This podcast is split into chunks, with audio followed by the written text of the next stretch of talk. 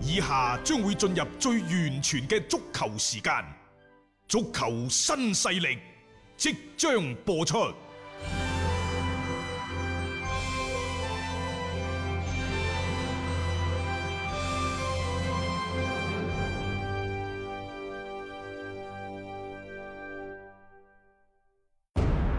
足球場，英雄地，幾多難忘時刻。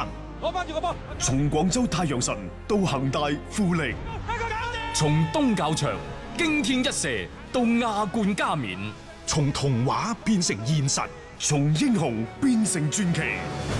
最偉大嘅球員，最不可思議嘅入球，勝敗之間只有一線。神奇之處，魅力所在，一比零啊！各位，只可意會，更可言傳。足球新勢力，各位朋友好，歡迎收聽今日嘅足球新勢力。今日係九月七號，禮拜一。其實啱啱過去呢個週末呢，大家除咗睇到歐國聯嘅賽事之外，中超都有連續打嘅。係啊，包括呢就係上港輸波啦，琴日北京喺兩波領前嘅情況之下，又俾人扳平又俾人咗。啊掹翻平咗，亦就喺 B 組嗰度領頭嗰兩隊波爭相唔贏波，係誒多少呢？其實俾到當地嘅球迷帶嚟咗幾大嘅反響，嗯啊誒，尤其呢就係北京國安，北京國安好似唔輸得咁嘅，你冇發現啊？係啊，一輸呢，北京國安嘅微博就會係俾當地啲球迷轟炸攻陷轟炸係，然之後呢，個個都高叫呢，就真尼斯奧夏落波。啊已經講咗唔止一次啦，就呢個賽季哦啊。我唔明，當然啦，可能嚟到廣州恒大呢度，亦都會有咁嘅類似嘅炮坑情況啊，咩賽卡啊，係啊，然之後你誒翻屋企啦，翻下耕田啦，等等嗰啲，嗯，你可以話係球迷嘅即係浮躁心態嘅表現嘅一種，你亦都可以將佢理解成為呢，就即係作為一個主教練，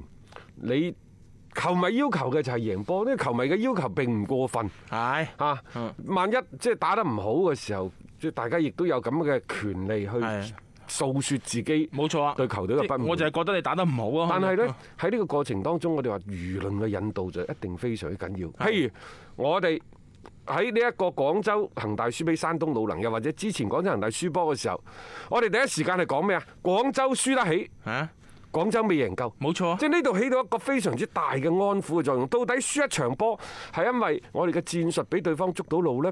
抑或喺球員成隊波嘅整體嘅狀況唔佳，佢係一種短期嘅行為，抑或係長期嘅行為，佢係一個方向性嘅錯誤，抑或係就呢一場賽事有出現失誤呢？係啊，呢個一定要係作一個嘅綜合嘅評估分析，所以我就話球迷嘅咁嘅情緒，佢係一個長期嘅行為。哦，如果你成日都喺度。喺個節目當中，你係抱怨啊！一陣間恒大又上六個外援，啊一陣間又喺度抱怨人哋有幾多幾多嘅投入，一陣間又話呢度唔啱，嗰度唔好。總之呢，就行，我哋俱樂部乜都好嘅，我大國安啊乜都好嘅。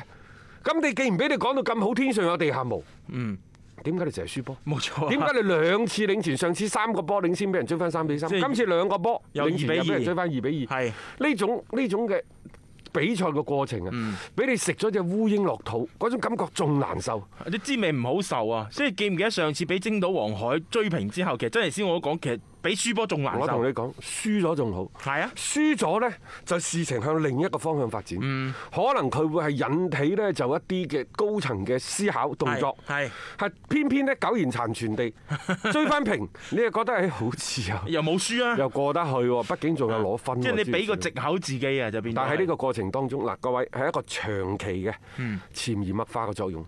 我唔係我我哋唔係誇口，譬如話你聽張達斌、聽鄧偉雄喺度講波，嗯幾年啦。你會唔會覺得自己睇波嗰個心態會相對平和少少？係因為首先第一就係我認為，我哋認為廣州恒大、廣州富力嘅輸波係一種正常嘅現喂象。足球比賽輸波幾咁唔平咁常啊喺咧？日常嘅我嘅我哋嘅節目，日日三百六十五日都出街，嗯啊三百六十日啦，六十日啦，係啊啊日日都出街。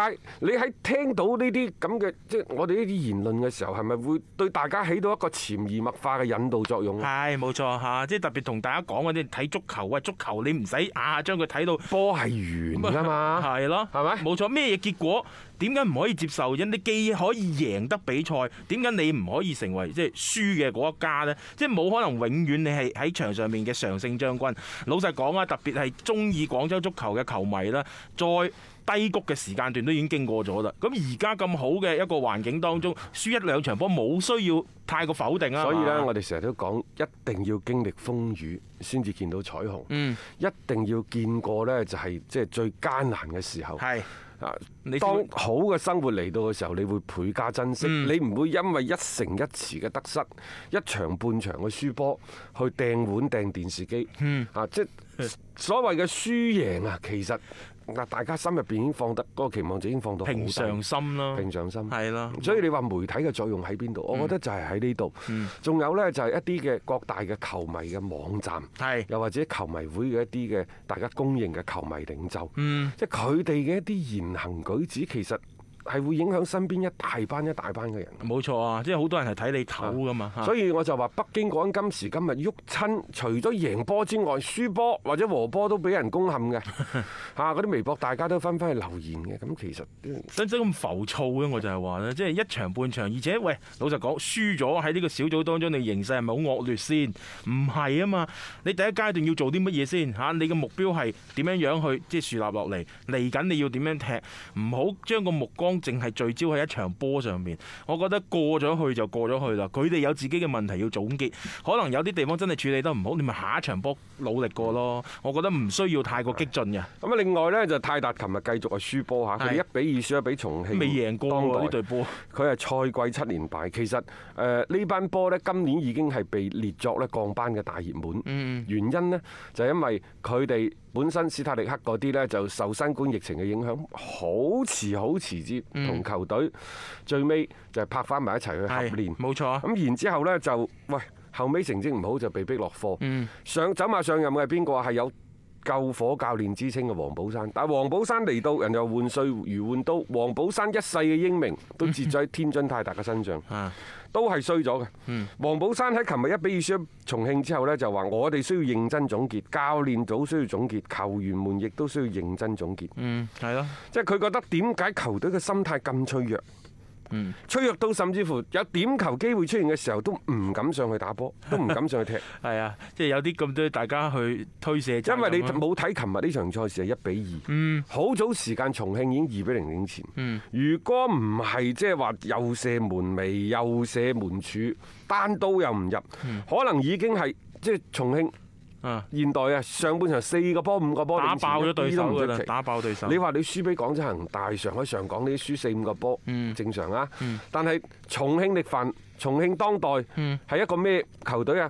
天津泰達就認為佢比自己係高唔到去邊即嘅，係大最多家係同級嘅半啫。斤八兩嘅一啲較量嚟啦，特別喺個小組嘅形勢嚟講，你更加係需要去擊敗呢一種嘅競爭對手，踩住對方嘅身體，然後呢往上面呢去誒即係攀升嘅，但係做唔到咯，即係呢場波一開波就已經落後，好快就已經俾人拉開比嗱，分天。津泰達呢，佢今年嘅引援嘅動作幾大嘅，所以佢國內嘅嗰個轉會嘅名額已經用晒，亦就話，就算而家九月份開轉會窗，啊，咁但係國內球員嘅調整唔到啊，你只能夠通過隊內嘅挖潛，係嗯年輕嘅梯隊嘅球員上嚟衝擊一下。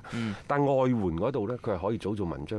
始終中超都係打外嗯援嘅。譬如話，琴日利馬作為球隊嘅新援亮相，應該講仲係多咗有啲驚喜嘅。係咁嚟緊嘅九月份仲會唔會再執多一兩件翻嚟啊？仲有一樣嘢，如果係七連敗放咗喺往陣時嘅年份呢，呢隊天津誒繼舊年嘅嗰個天津天海之後，佢天津可能來年就冇冇㗎啦中超球隊㗎啊係啊係啦啊。但係今年就係咁 啱，唔需要唔需要將第一階段嘅成績計入第二階段。係啊。我哋之前一路喺度講笑咁講廣州富力嘅前邊嘅十四場一場都唔贏，都冇問題。啊啊，估唔到呢番説話咧放咗喺天津泰達嘅極身上有機會係咁樣嚇。其實道理係一樣嘅啫。係我就算全邊都輸晒，場場打廿零分、三十分鐘輸兩隻波，又又點啫？咁又如何？係啊，啊對第二階段一啲影響都第冇二啊。階段第一圈嘅時候輸咗，咁又如何？係啊，只要第二圈頂得住，一定要第二圈頂住啊！係因為嗰個係保組區嘅四強，係啊淘汰對手就保組成功。係啊如果係輸咗波呢，你兩隊波爭一點五個名額，嗰個太牙煙啦！一定喺第二圈嘅時候係，兩場零比零，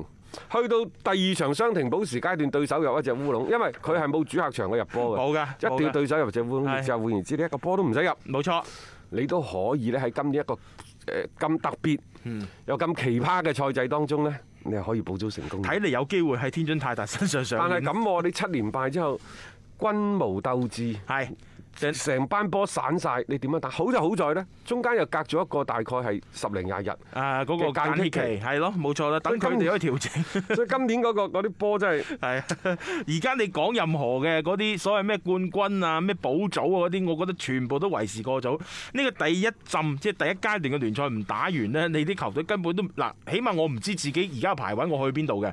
嗱，到最後我去到邊個組別啦，然後我嘅對手亦都出埋嚟嘅時候啦，好啦，咁嗰陣時可能先係真真正正佢哋要去誒入獄啊、去備戰啊、有針對性嘅部署等等啊嚇。呢個就係我哋今年中超最特別、最特別嘅地方嚟啊！一個為足彩愛好者度身訂造嘅全新資訊平台北單體育，經已全面上線。北單體育擁有基於北京單場賽事作出全面評估嘅優秀團隊，雲集張達斌、陳奕明、鐘毅、李漢強、呂建軍等大咖，為你帶嚟更專業嘅賽前預測分析以及賽後總結報告。北單體育無需註冊，一鍵辦理。想避免足彩市場起起伏伏，快啲嚟微信搜索公眾號北單體育。